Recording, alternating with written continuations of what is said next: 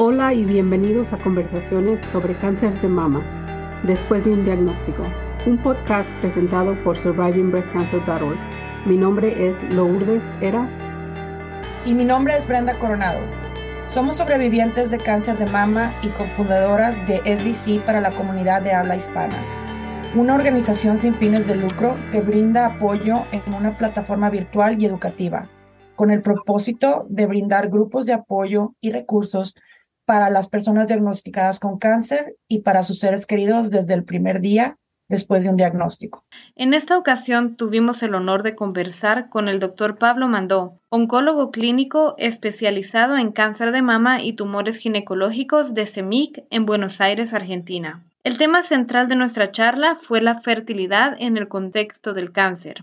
Este es un episodio muy interesante donde platicamos con el doctor Pablo Mandó sobre los efectos que causan los tratamientos oncológicos en la fertilidad, la importancia de platicar con tu médico sobre las alternativas que tienes como paciente si deseas preservar la fertilidad, los distintos procedimientos para preservarla y el tiempo de espera para poder quedar embarazada. La implantación es, se llama en un lugar ortotópico, es decir, no se vuelve a poner, eh, digamos, porque ya se vio alterado, pero se puede poner donde estaba quizás el ovario en su momento o se puede poner en algún lugar de la cavidad abdominal. Bienvenidos a la conversación. Hola, buenas noches a todos y todas por acompañarnos. Mi nombre es Brenda Coronado. Mi nombre es Lourdes Heras y hoy tenemos de invitado a el doctor Pablo Mando y el tema de hoy, claro, la fertilidad y el cáncer.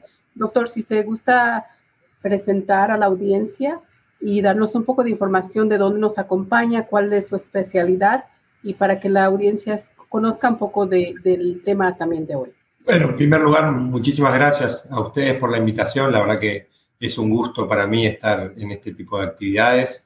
Así que la verdad que estoy muy agradecido por la invitación. Bueno, como, como dijeron, mi nombre es Pablo Mandó. Yo soy oncólogo clínico, especialista en cáncer de mama y tumores ginecológicos. Formo parte de la unidad de tumores mamarios y ginecológicos de, de CEMIC, que es un hospital universitario en Buenos Aires, Argentina. Y bueno, y me dedico exclusivamente a la atención de, de, pacientes, digamos, de sexo femenino con este tipo de patologías y en los cuales eh, el tema de la fertilidad es algo sumamente relevante e importante que atraviesa a, todas las pacientes con, cáncer de mama jóvenes, a las pacientes con también tumores ginecológicos, y bueno, y que es algo que, que mi atención, a pesar de que yo no soy un especialista en fertilidad, es decir, yo no soy un ginecólogo que realiza tratamiento de fertilidad, ni mucho menos, yo soy un oncólogo clínico que atiendo a pacientes con cáncer pero en el cual trabajo arduamente a nivel local y regional para que la temática de la fertilidad y la, la posibilidad de llevar adelante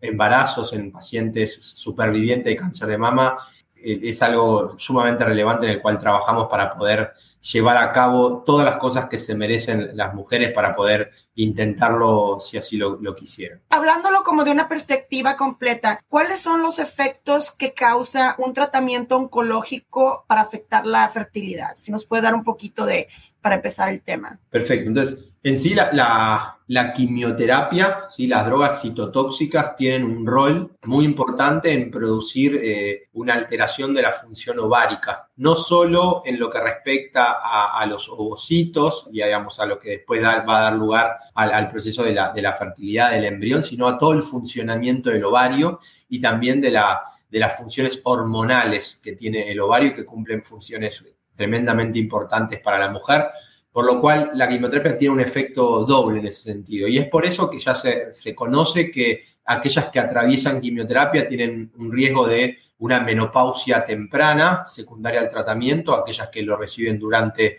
su época de, digamos, de premenopausia.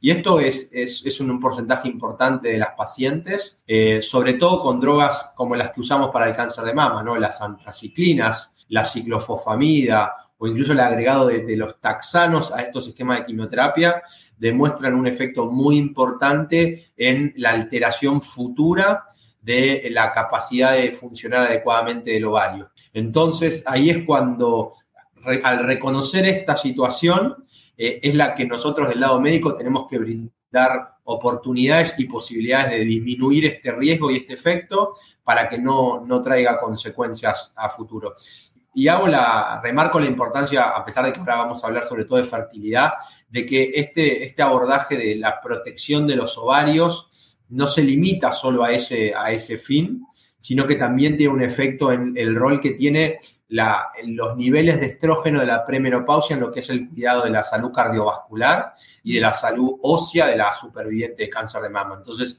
es algo que uno debería tener en cuenta no solo a la hora de transmitir, o incluso cuando una paciente dice, no, mira, yo no tengo deseos de fertilidad, ya completé mi, mi deseo de paridad, el, análisis de, de cómo vamos a cuidar los ovarios durante el tratamiento de quimioterapia es importante por los efectos que tiene la salud global ¿Hay alguna pregunta que tal vez muchas de las personas que nos escuchan tienen para los doctores o, para saber cómo seguir este tema? Porque algunas de las personas con las que hemos compartido, esa opción no se le ha dado o no se le ha explicado que tal vez el efecto de la radiación o el efecto de la quimioterapia. ¿Cuáles son los estándares que un paciente debe comprender durante este tratamiento para poder conocer que hay opciones y antes de empezar cualquier tratamiento, cómo puede uno llegar a ser fértil que estos tratamientos dañen mucho esas opciones? Sí, ahí es, es, extremadamente importante romper una, una, barrera cultural que hay y que existió durante muchos años de hablar de que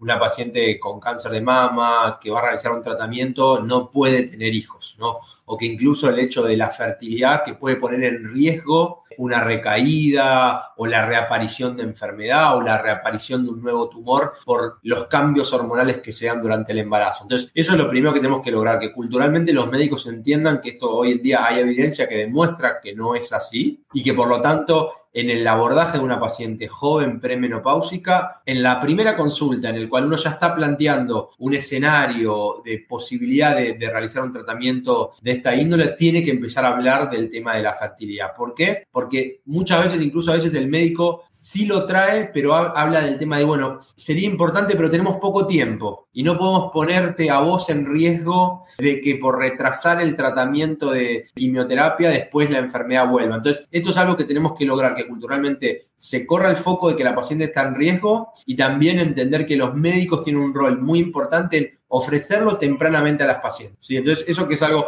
muy importante y eso queda del lado de la comunidad médica. Pero ahí está la clave de estas actividades, de, empoderar a las pacientes a que ya de entrada vengan a la consulta y, traigan esta problemática a la mesa del consultorio con su profesional para que se le planteen todas las posibilidades y en forma temprana ya se pueda organizar un plan de acción. Entonces, en sí, lo, primero que debería saber una mujer que con un cáncer de mama y que tiene deseo de, fertilidad, lo primero que hay que hacer es tomar todas las medidas antes de exponerse a la quimioterapia de tomar ovocitos o alguna forma de que haya óvulos que puedan ser utilizados en el futuro. ¿sí?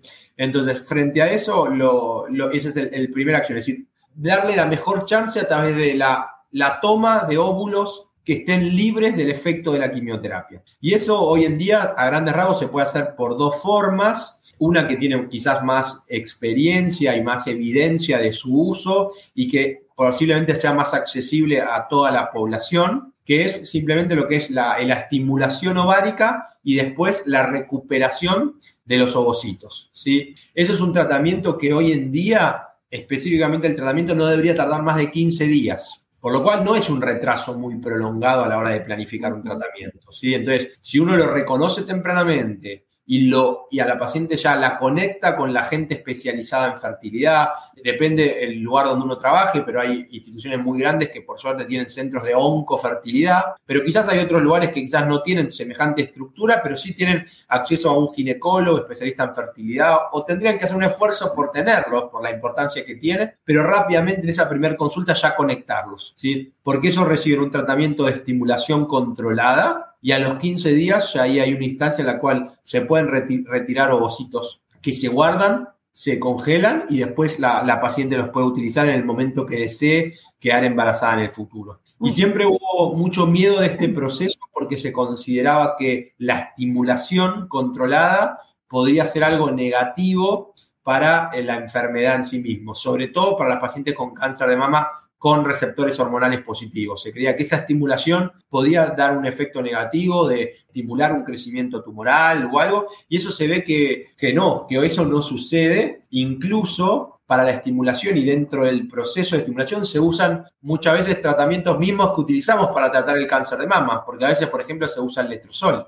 Eh, entonces, que forma parte del tratamiento, que una gran cantidad de mujeres lo reciben, es parte también de las, de las medicaciones que se reciben en ese proceso de estimulación ovárica. Por lo cual es clave entender eso, que los periodos no, no son largos y que no ponen en riesgo a la paciente las drogas utilizadas para la estimulación ovárica. Pero que esos periodos no sean largos depende de una organización y de una comunicación fluida entre el oncólogo tratante y esta área de fertilidad la otra estrategia preventiva que existe hoy en día, que bueno, esa puede ser más difícil de acceder porque en algunos lugares todavía se considera experimental, es directamente la extracción de tejido ovárico. Se puede preservar un pedazo de todo ovario o un ovario en sí para tener ahí eh, guardados los, los ovocitos que después se pueden utilizar para, la, para un tratamiento de fertilidad posterior. La ventaja que tiene ese tratamiento es que no requiere de una estimulación, por lo cual en eso puede reducir incluso los tiempos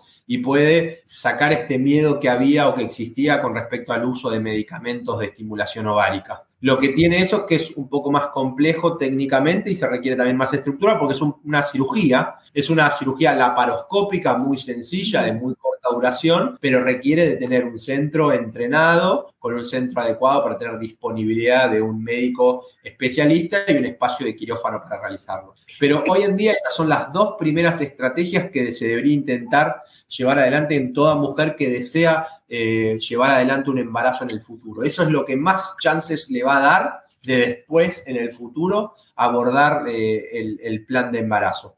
incluso ahí es un tema a charlar que, bueno, con las pacientes siempre es, bueno, yo no sé si voy a querer en el futuro o quizás te dicen en ese momento, bueno, yo ahora no, estoy en pareja, entonces eh, pensar en, en, plantearme todo este embarazo ahora parece alejado y ahora me quiero concentrar en el, en el cáncer, pero esta parte hay que transmitírsela porque una vez que ya empieza el tratamiento, a esta situación ya no se puede llegar. Entonces, tienen que reconocer esta situación como una situación de clave que es en este momento en la evolución. Entonces, si, aunque uno no lo sepa o todavía no lo tenga claro, si hay alguna duda o existe una posibilidad de tener un deseo futuro, lo recomendable es que lo hagan. ¿sí? Entonces, eso es importante para, para, para siempre charlar con las pacientes.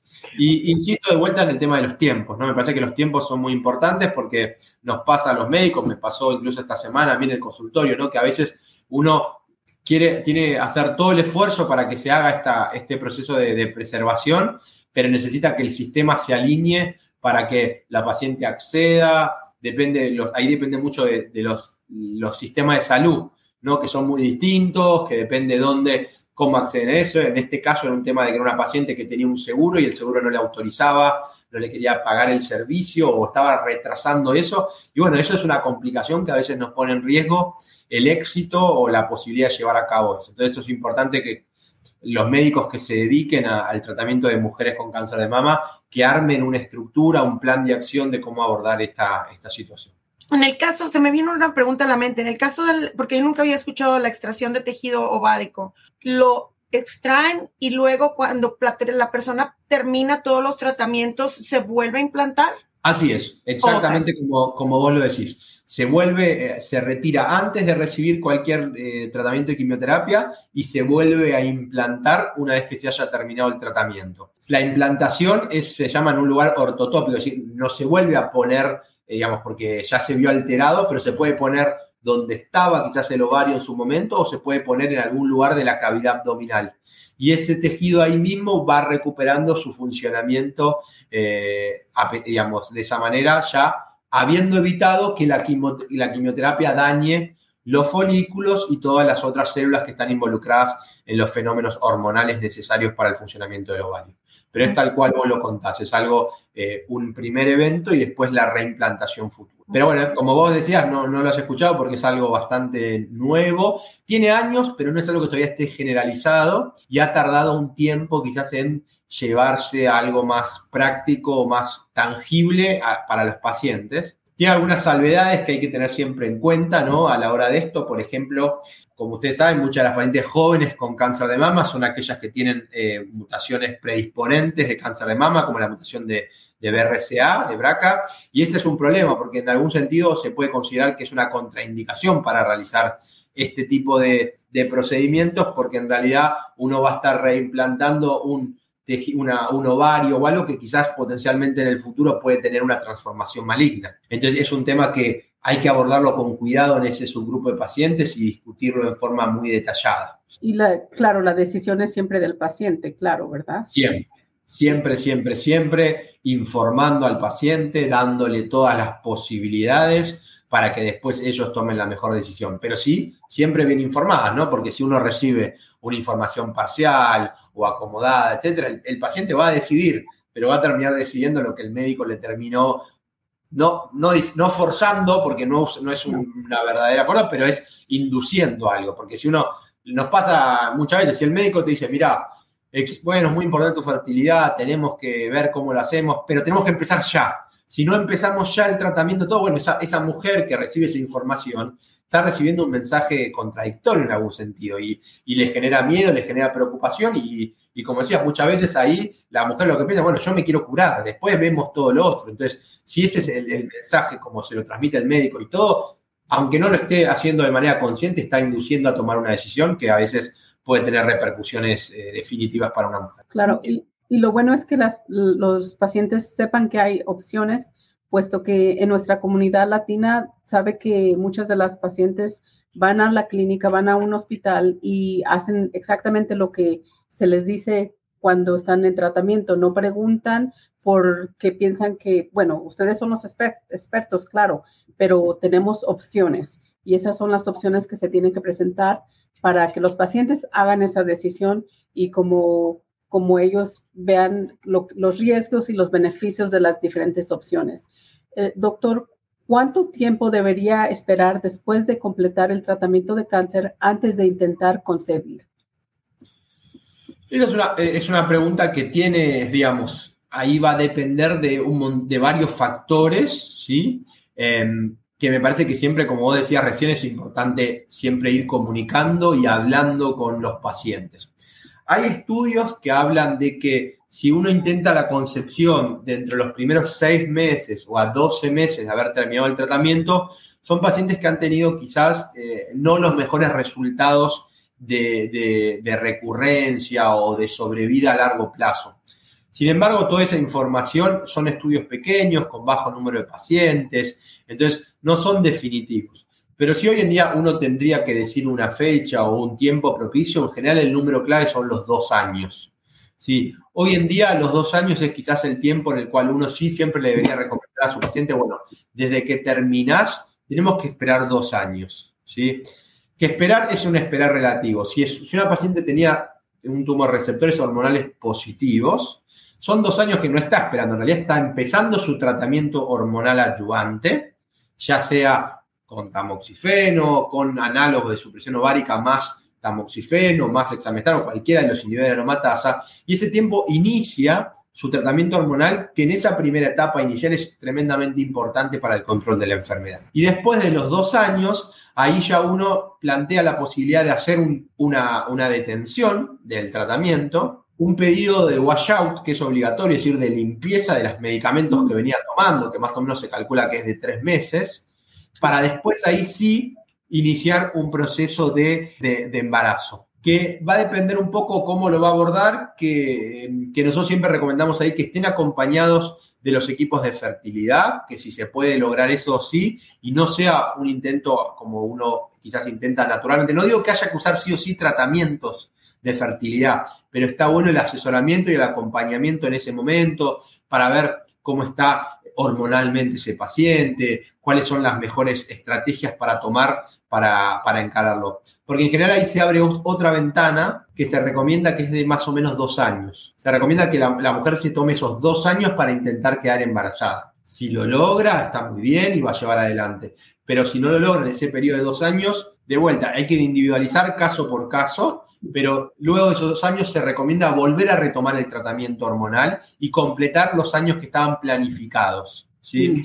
era una mujer que se había planificado hacer cinco años de tratamiento, completar los tres años que faltaban, si era una mujer porque tenía alto riesgo y el médico había planteado una hormonoterapia extendida, avanzar por los años que estaban propuestos de entrada. Esto está validado, hoy estudio con evidencia científica de un estudio muy grande que se presentó el año pasado en el, en el Congreso de San Antonio, que ustedes deben saber de su existencia por su relevancia, que se llama Positive Trial. Es un estudio que fue revolucionario porque trajo evidencia prospectiva de un abordaje de estas características y no basándose en casos o análisis de bases de datos retrospectivos. Fue un estudio bien, bien diseñado y que permitió eso, esta estrategia de dos años, parar, llevar adelante un intento de embarazo y después retomar el tratamiento hormonal. Y este estudio demostró una mejoría en la, en la tasa de, embarazos y demostró claramente que esto no tenía un impacto negativo en el riesgo de que la enfermedad vuelva y en la, mortalidad por cáncer de mama. Y eso es, es, muy importante porque ahora los médicos lo podemos encarar esto con mayor seguridad, de evidencia fuerte de plantear una estrategia de estas, de estas características. Hablamos de los efectos de la quimioterapia. ¿La radiación tiene algún efecto también en, la fertilidad? En sí, porque los campos de radioterapia en cáncer de mama están orientados exclusivamente a la mama y, a, la región, digamos, del tórax que recibe una dosis, no debería tener ningún efecto en la fertilidad, la radioterapia en la fertilidad. ¿Sí?